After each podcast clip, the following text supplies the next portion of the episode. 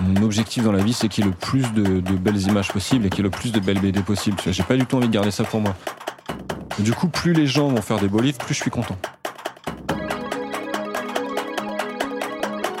La peau de l'ours. Le podcast qui écoute la bande dessinée en train de se faire. À chaque épisode, nous partons à la rencontre d'une autrice ou d'un auteur en cours de création. Prend le temps, à hauteur d'atelier, de l'écouter nous parler du livre en cours. L'idée originale, les envies, les doutes, les méthodes de travail et les secrets de fabrication.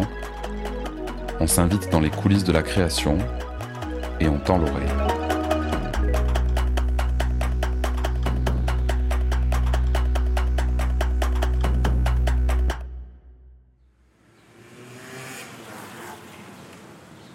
Retour en France pour ce deuxième épisode, puisque c'est en région parisienne que je retrouve Jérôme Dubois, d'un bout à l'autre de la ligne 13. Je suis Jérôme Dubois, je suis auteur de BD euh, principalement depuis 2012. Euh, Donc voilà, euh, longtemps. Le temps file, c'est vrai.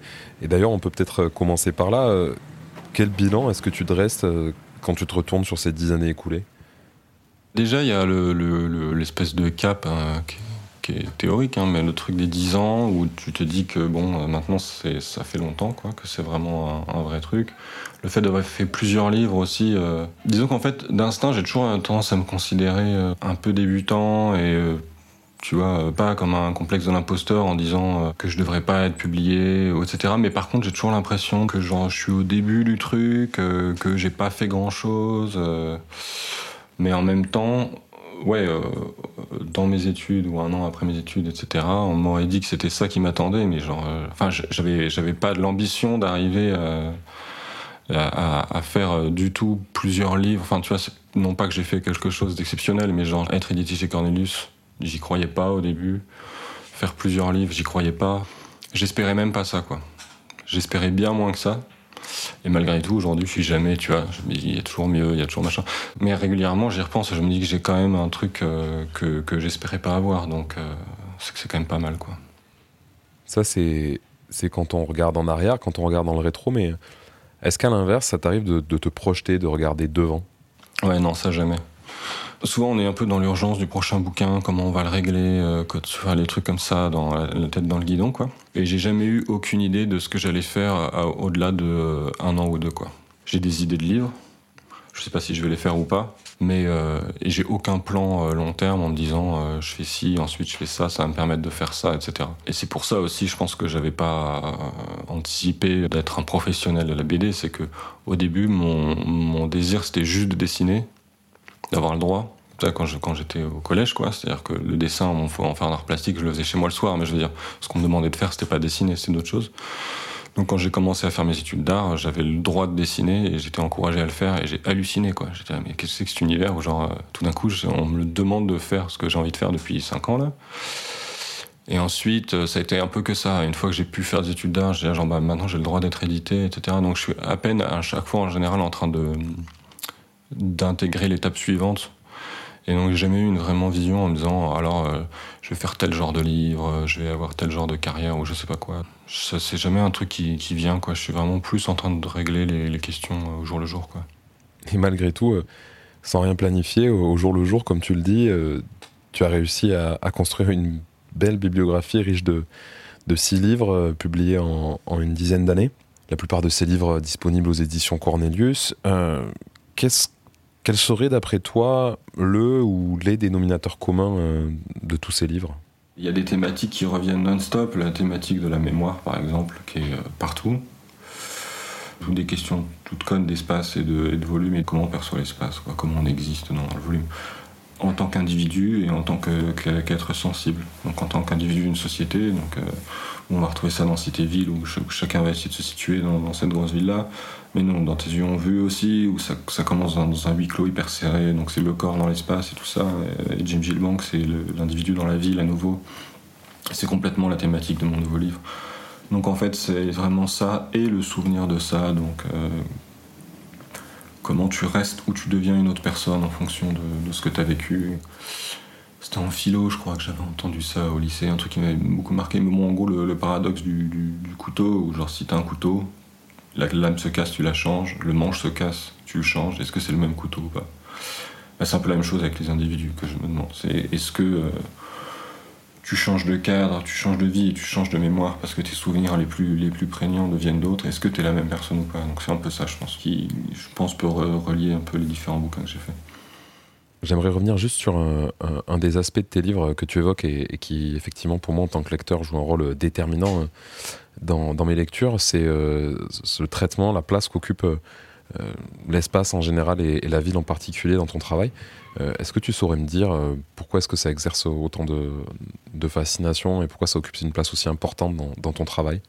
Je pense que c'est un truc très démiurge et un truc de recul, de voir les choses d'une autre échelle que l'échelle dans laquelle on vit dans la conception de ville euh, que je faisais, enfin dans laquelle j'ai commencé quand j'étais enfant, euh, les individus, si tu veux, c'était de la, c'était de la matière, quoi. Il y avait rien de macroscopique, quoi. Tout était toujours sur des questions de forme, d'organisation, de, trouver une espèce de, forme parfaite. J'en avais jamais rien à foutre de savoir euh, ce que pensaient les gens là-dedans. C'était un truc complètement inhumain, quoi. Que du coup j'ai repris dans Cité-Ville rendant les personnages euh, bah, déshumanisés. Ils n'ont pas de nom, ils n'ont pas d'existence, il n'y a que la ville qui existe. Quoi. Et je pense que ce truc-là, oui, c'est, à mon avis, c'est un espèce d'ego trip euh, et qui se matérialise dans un truc assez ludique, en fait, parce que euh, c'est un assemblage de briques. Tu peux choisir de le faire de plein de façons différentes, d'imaginer une ville. Pour ma part, bah, je sais pas, je me pose plein de questions architecturales et puis comment tu représentes l'espace, tu vois, est-ce qu'il faut que tu sois dedans, est-ce qu'il faut que tu sois au-dessus, euh, comment tu perçois une ville? Comme moi j'ai toujours habité en ville, c'est vraiment euh, la banlieue 92 quoi, dans laquelle j'ai grandi, qui est un peu le, terreau de, ce livre, la cité-ville, c'était ma conception du monde. Quoi. Pour moi le monde c'était la ville de quand j'étais enfant, genre je comprenais, enfin je, savais qu'il existait autre chose, hein. j'étais quand même un peu... Mais je veux dire, euh, ça partait d'un point de vue centralisé là-dessus. quoi. L'épicentre de la ville, c'était la Défense, dans le 92.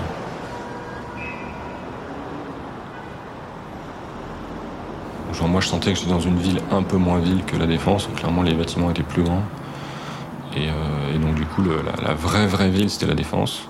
Et après autour il y avait les villes un peu plus petites, et plus t'allais loin, moins c'était la ville grosso modo. Paris, j'ai mis longtemps à comprendre ce que c'était. Il a fallu que j'ai 15 ans pour comprendre Paris. Avant ça, moi, il y avait la défense et c'est tout.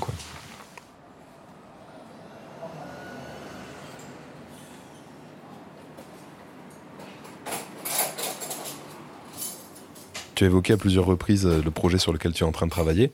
Euh, c'est le jeu de ce podcast un petit peu. Euh, je te propose qu'on y revienne maintenant plus longuement. Bah, est-ce que tu peux nous dire pour commencer quand et comment est né ce projet euh, Quel était son point de départ?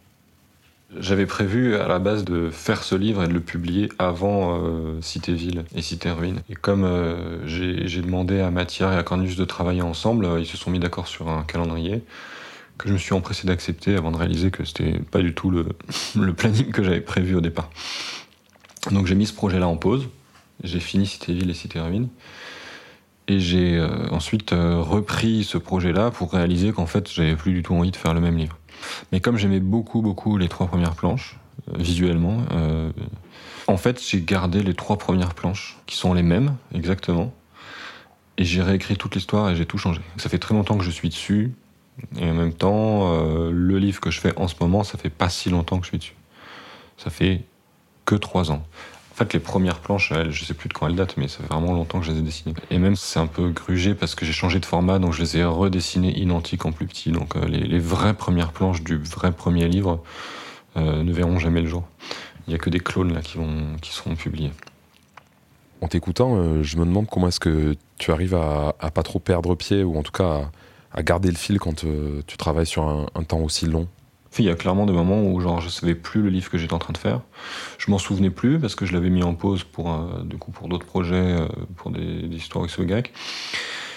Comme j'ai une mémoire vraiment pas terrible de ce que je fais, euh, je, bah, je, suis obligé de relire pour essayer de me souvenir de ce que j'avais écrit. Je suis très mal organisé dans mes notes, dans tout ça, donc j'en perds une partie, j'écris mal, j'arrive pas à me relire. Donc je sais pas nécessairement ce que je faisais. Et euh, le seul truc que j'ai trouvé, c'est euh, quand je commence à perdre pied, c'est faire une pause suffisante pour oublier vraiment l'histoire. Ensuite, la redécouvrir en la relisant et en, et en repartant à partir de là, comme si j'étais étudiant et qu'on me disait genre bon bah voilà, t'as une BD de 60 pages qui commence comme ça, qu'est-ce que tu fais ensuite quoi? Comme si c'était pas la mienne en fait. Évidemment, ça, j'essaie de le faire à la phase où j'ai pas fait les originaux, parce que sinon, c'est beaucoup de boulot. Mais là, pour ce projet qui a été particulièrement compliqué, oui, il, commence à y avoir des morceaux que j'ai déjà dessinés, que j'ai virés. Bon, à part le fait que ça me prend du temps, c'est pas grave, quoi. C'est. Euh, un bouquin, ça prend le temps qu'il faut, quoi. Vu que je suis pas dans une recherche de rentabilité. Euh, en contrepartie, je suis très long, quoi. Vu que je, vu qu'il faut que j'attende d'oublier ce que j'ai déjà fait, que ensuite je réfasse des trucs et je recommence, et que je sais jamais où je vais, je suis vraiment tout sauf productif. Quoi. Et ça va, du coup, c'est pas trop décourageant? Si, il y a des phases très décourageantes, surtout mes bouquins. C'est vraiment. Euh, ça, je pense que c'est très très commun d'avoir un truc de, de montagne russe, quoi. Le truc qui me permet de pas être trop découragé, c'est d'avoir déjà fait des livres et d'avoir rien à leur reprocher et que du coup, je sais que au final, normalement, je le regretterai pas. Je sais que je, suis passé par ces phases-là dans tous les bouquins, qu'à chaque fois, je suis, il y a un moment où je suis convaincu que ça n'a aucun intérêt. Et ça m'a finalement pas empêché de les faire et de faire les suivants. Donc je me traite moi-même comme un hypochondriaque. Euh, on essaye de calmer, je m'écoute un petit peu, puis après je, je le fais quand même. quoi.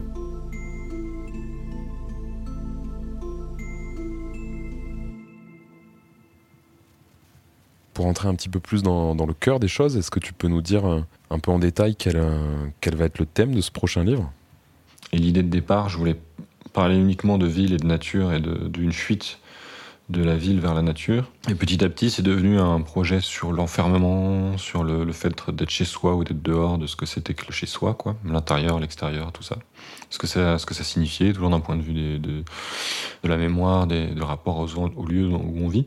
J'étais un peu parti sur des questions d'érémitisme aussi, et je pensais aux ermites. C'est déjà un truc qui me fascine un peu, en me disant, genre, voilà, gens qui plus envie de participer à la société et qui se barrent. Et c'est comme ça que, en faisant ces recherches là-dessus, que j'étais tombé sur, le, sur les questions de Kikomori. Si la paresse a été au fil des siècles perçue comme une faute, un péché, c'est qu'elle a pu être considérée comme l'envie de ne rien faire et par extension le manque d'envie de faire quoi que ce soit. Inertie, indifférence, mais indifférence à quoi exactement? C'est toute la question que posent les hikikomori, terme japonais qui désigne ces jeunes adultes qui se retirent, s'extraient de la société en s'enfermant dans l'espace clos de leur chambre. Un retrait muet, opaque, invisible souvent aux yeux de cette société dont ils se détachent des normes, des valeurs et des injonctions. En refusant de participer à ce monde qui ne leur offre rien, en renonçant à agir sur lui, ils deviennent des figures parfois inquiétantes, angoissantes. Angoissantes puisqu'ils questionnent notre rapport à la réussite, au travail et à la reconnaissance sociale. En somme, puisqu'ils interrogent silencieusement certains des fondements mêmes de nos sociétés modernes. Comment est-ce que cette figure du Ikikomori, finalement, elle s'est imposée à toi euh, plutôt que celle de l'ermite? Quelle différence tu ferais un peu entre ces deux versions de, de l'isolement? Je trouve qu'il y a une vision un peu romantisée de, du monastère, euh, comme s'il y avait une espèce d'un fond de sagesse, de genre, bon, bah, je vais vivre au fin fond d'une grotte. Là où euh, les Kikomori, euh, personne, à ma connaissance, trouve qu'il y a une, quelconque forme de respect ou de sagesse à avoir pour ça. C'est un truc qui est compris comme étant au mieux bizarre ou au pire complètement inacceptable.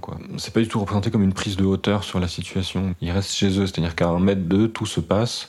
Souvent, ils sont avec leur famille. C'est beaucoup plus paradoxal comme situation et du coup beaucoup plus violent parce que on pourrait dire que quelqu'un qui va vivre dans la jungle, il oublie ce que la société était sur lui, la société oublie qui il était et il se trouve que les deux cohabitent sur la même planète. Alors que quelqu'un qui habite en ville, qui n'a plus aucun contact avec l'extérieur, tout en étant complètement intégré à ce milieu extérieur, en continuant de manger, de vivre, etc., la même chose que tous les gens autour, je trouve que c'est beaucoup plus, beaucoup plus tendu comme situation. Et je pense que c'est pour ça que je suis tombé sur ce sujet-là et pas sur l'autre modèle d'ermite, on va dire.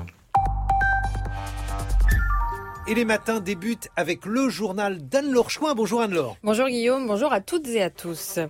L'actualité, en effet, toujours largement dominée ce matin par la pandémie de coronavirus et les mesures dont vous parliez annoncées hier soir par le président de la République française, Emmanuel Macron, annonce donc la fermeture à compter de lundi de tous les établissements scolaires, crèches et universités. Le confinement a eu lieu et du coup, être enfermé chez soi euh, avait plus du tout le même sens. Au moment où j'ai je pensais à ce livre-là. Personne n'avait vécu, grosso modo, le fait d'être enfermé chez soi, c'était un truc qui restait assez marginal, le fait de devoir passer un mois sans quasiment sortir. Et là, tout d'un coup, euh, deux ans après, euh, c'était très différent. Tout le monde me dit, ah oui, c'est un peu comme le confinement, mais on voit des parallèles avec ça. Donc j'ai été obligé de réécrire mon histoire, de revoir la façon dont je la traitais, parce que l'enfermement a plus du tout le même sens euh, maintenant qu'il y, a trois ans, en fait. Et donc euh, j'ai encore repris l'histoire. Je l'ai même un peu désaxé de, de, ces questions d'enfermement pour plutôt de parler de ce qui se passe après, de la façon dont on sort euh, et de la façon dont et le regard qu'on porte aussi sur, euh, sur l'enfermement. comme on l'a un peu vécu, mais imposé, ce qui n'a rien à voir avec les gens qui s'enferment chez eux volontairement, même si bon, les questions de volonté elles sont toujours à prendre avec des pincettes quand tu as une raison qui te pousse à rester chez toi, dire à quel point c'est volontaire ou pas. Je pense que c'est un peu ça, de toute façon, la, vraie force d'une société, c'est de forcer les gens à agir d'une certaine façon, sans besoin des contraintes extérieures. Quoi. Parce que tant qu'on est conscient qu'il y a une contrainte extérieure, on peut avoir envie d'y résister, alors que quand on se contraint soi-même, c'est plus difficile d'avoir envie de résister contre soi-même. En tout cas, ça a décentré un peu le sujet, et maintenant je parle plus du regard sur, sur l'enfermement que de l'enfermement lui-même. C'est là où j'en suis à l'heure actuelle, mais j'ai pas fini d'écrire le, scénario. À ce stade, comment est-ce que tu situerais ce livre qui vient par rapport à, tes autres livres déjà publiés? Je saurais pas trop dire euh, comment ce livre il se situe par rapport aux autres. J'ai tendance à voir mes projets de façon quand même assez euh, indépendant. Je me rends compte avec le recul qu'il y a plein de choses qui les, qui les rattachent. J'ai jamais songé à l'écho éventuel qu'il pouvait y avoir entre, entre un livre et un autre. Je trouve qu'il se différencie pour le moment un peu des autres dans sa production parce que c'est clairement celui qui me prend le plus de temps. Je bosse sur un plus grand format avec des techniques nouvelles, euh, techniques de dessin qui changent un peu, une façon de représenter les personnages qui change un peu qui change dans mon registre, dans mon vocabulaire graphique à moi. Hein, donc ça, ça reste quand même très très. Mais moi j'ai utilisé exactement le même outil depuis que j'ai commencé euh, mon premier livre. Donc euh, évidemment si je, change d'un cheveu, pour moi là ça devient une révolution. Pour l'instant en tout cas j'ai le sentiment que c'est le livre qui m'a pris le plus d'énergie et le plus d'investissement euh, émotionnel quoi. Donc en ça, je le considérais forcément un peu différent des autres au final par la longueur, euh, par, le, par la quantité d'images, par la, durée d'écriture, le format et, l'écho qu'il y a eu entre, avec ma vie, avec les histoires d'aller-retour entre l'histoire réelle et l'histoire écrite, avec les confinements successifs et tout ça. C'est un livre qui se place forcément un peu à part euh, dans la conception. Dans le résultat euh, final, je, ne sais pas du tout, je sais pas ce que ça va être encore, donc de toute façon, je peux pas, je peux pas dire. Pour moi, chaque bouquin a un peu ses, spécificités, son ton, euh, et c'est une nouvelle, nouvelle variante en fait des mêmes questions. Quoi.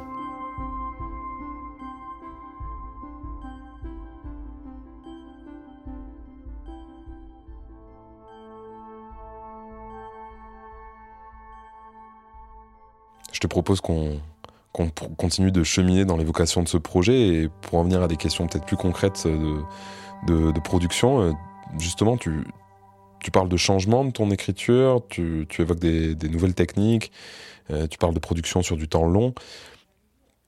Comment s'est organisé jusque-là et, comment s'organise encore euh, l'écriture de ce livre d'une manière très concrète? D'habitude, j'ai juste des piles de feuilles et j'arrive à avoir une vision un peu d'ensemble de ce que je vais faire. Là, comme le livre est plus long et qui s'est fait sur une période de temps beaucoup plus longue, j'ai commencé un peu euh, à perdre pied. Donc je me suis fait un cahier où je mets les, choses qui sont en rapport au projet dans le cahier. C'est mon niveau d'organisation. Donc au bout de 10 ans, je me suis dit, peut-être que si je rangeais les trucs au même endroit, comme ça j'arriverais à, m'y retrouver. Euh, mais comme j'ai pas de méthodologie, euh, bah, tu vois, là il y a une timeline de ce que j'avais l'idée de l'histoire, donc c'est à peu près le premier tiers du livre. Ensuite, je décris un peu euh, les personnages principaux. Euh, là, je décris une scène qui est supposée être le, troisième tiers du livre. Alors, ouais, qui a des dessins un peu autour. Des trucs qui sont lisibles que quand tu sais ce que c'est, hein, parce que là, faut.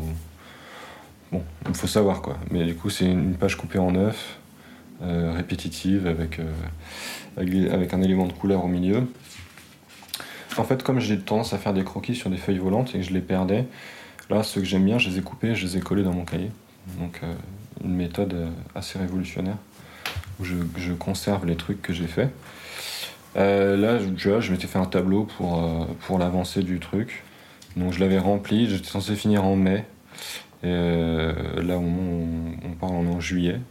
J'ai fait la moitié à peu près du livre. Donc voilà, je me mets des petites choses comme ça.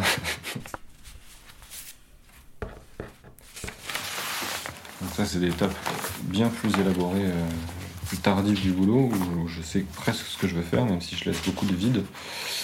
Mais en gros, je pense beaucoup en termes de rythme, et du coup, je sais qu'il y a des séquences qui ont besoin d'être euh, rythmiques, et des séquences qui ont besoin d'avoir des rythmes plus, plus cassés. Et pour ce bouquin, j'ai un gaufrier, euh, donc une subdivision de la page, où je peux diviser en trois, ou je peux diviser en quatre. Et donc j'ai des séquences qui sont plutôt binaires, donc que je vais subdiviser en quatre, et des séquences qui sont plutôt ternaires. Du coup, ça fait que, genre, grosso modo, ma séquence, je la découpe en cases. J'ai mon dialogue à côté que j'ai fait dans mon petit carnet, et je case le dialogue dans ces cases-là. Et après, je complète avec le dessin en me disant qu'est-ce que, du coup, si le personnage parle à ce moment-là, est-ce que je montre le personnage, est-ce que je montre le personnage qui entend, est-ce que je montre du décor, etc. Souvent, une fois que j'ai fait ce storyboard, je me rends compte que finalement ça marche pas, je le refais, etc. Donc c'est pour ça que c'est très. Donc là, tu vois, euh, c'est découpé en trois sur des trucs très allongés avec une. Euh, avec toute une série de cases qui est coupée par la, pliure de, la pliure de la page. Comme ça. Donc en fait, je, je, je pense vraiment la page en termes de composition. Euh, et quand il y a des choses que j'ai très envie de dessiner, très envie de représenter, je les mets d'abord et je fais la composition en fonction de ça. Donc voilà, tu vois, il y a beaucoup de blanc dans les storyboards parce que euh, même à cette étape-là, il y a beaucoup de choses, je ne sais pas encore ce que je vais faire. Donc euh, je, je, fonctionne vraiment comme un espèce de puzzle où je mets d'abord tous les trucs dont je suis sûr, puis je complète au fur et à mesure. On voit apparaître des images dans ce projet qui diffèrent un petit peu de ce qu'on a l'habitude de voir euh, dans tes autres livres. Est-ce que euh, pour la, fabrication des images, vraiment très concrètement, euh, tu as travaillé un peu différemment pour ce projet? Pour ce livre-là, comme les autres, je fais tout à la main. même là, du coup, j'ai développé une technique que je n'utilisais pas trop avant. En développer, c'est un peu exagéré, mais J'utilise euh, en fait de la pierre noire euh, que je viens gratter que je viens étaler avec des outils de maquillage pour avoir des espèces de fondus, euh, des dégradés et des aplats assez nickel. Ça fait tout un tas de nuances de gris que j'ai pas d'habitude parce que je fais tout en noir et blanc brut. J'ai un peu des hachures si tu veux, mais c'est pas exactement la même chose. Il y, a, beaucoup plus de subtilité dans, le, dans la répartition de la lumière.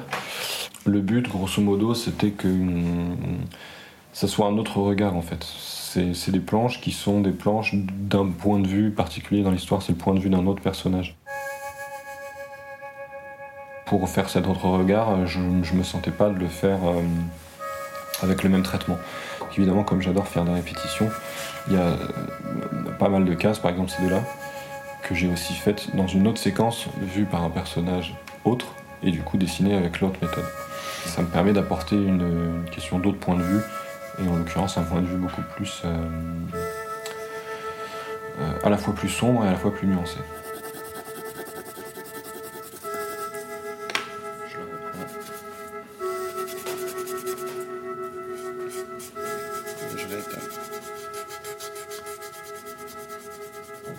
Ces nouvelles images, elles, sont vraiment d'une netteté troublante quand on imagine qu'elles ont été réalisées manuellement. Est-ce que tu as envisagé à un certain moment de, travailler avec un outil numérique.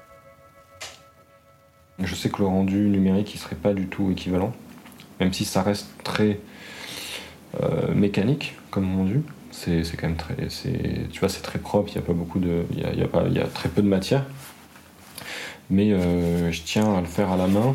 Euh, déjà parce que euh, avoir une pile de planches qui s'accumule dans un dossier sur un ordinateur je trouve que c'est pas du tout la même gratification que avoir vraiment les, les pages que tu peux regarder dans leur ensemble. Et après j'ai un peu besoin que ça prenne du temps.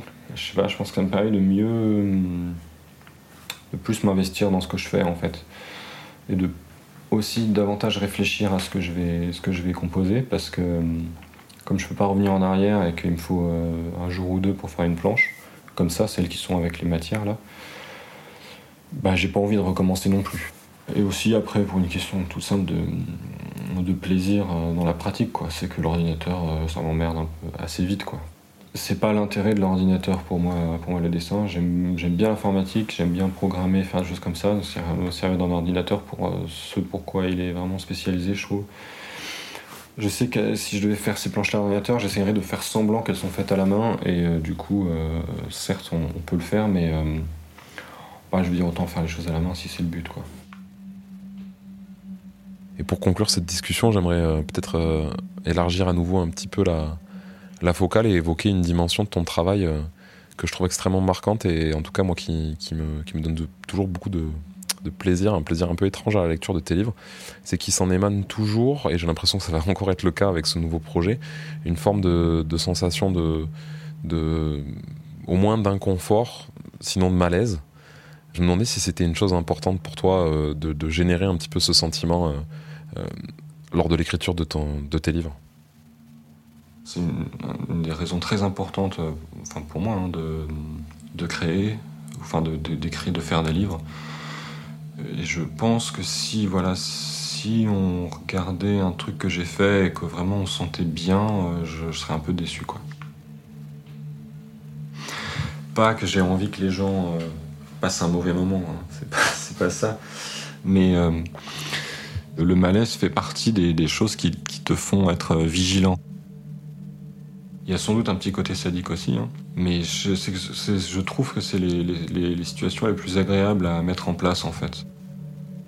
Parce que quand on comprend pas, en général, c'est là qu'on commence à se poser des questions et euh, c'est le, seul truc que j'essaye de faire euh, ressentir au lecteur, c'est de se poser des questions.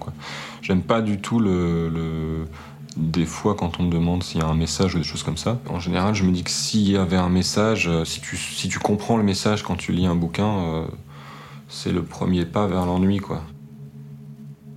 Je préfère les trucs qui sont pas définitifs sur les postures des personnages, sur ce qu'ils veulent faire, sur ce qu'ils veulent dire, sur les, questions morales de, tout ça. Et c'est pour ça que je trouve que les, situations de malaise s'y prêtent assez bien, quoi. Eh ben, on a hâte de voir ce que ça donne dans ce nouveau récit. Merci beaucoup, Jérôme, de nous avoir euh, consacré de ton temps et nous avoir euh, ouvert les portes de ton atelier et les pages de ton cahier. À très bientôt avec ce nouveau projet. La peau de l'ours, c'est fini pour cette fois, mais on se retrouve très bientôt auprès de la frontière pour parler de mélancolie, de punk rock et de l'Ursaf Limousin.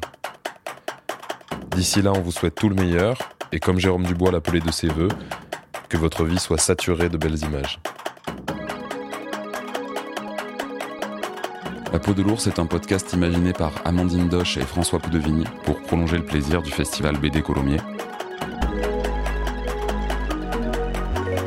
Réalisation et entretien François Poudevigny. Création visuelle Amina Bouagila. Création sonore et mixage Arnaud Forest sur une musique originale de Fun Fun Funeral. Podcast réalisé avec le soutien de Toulouse Métropole.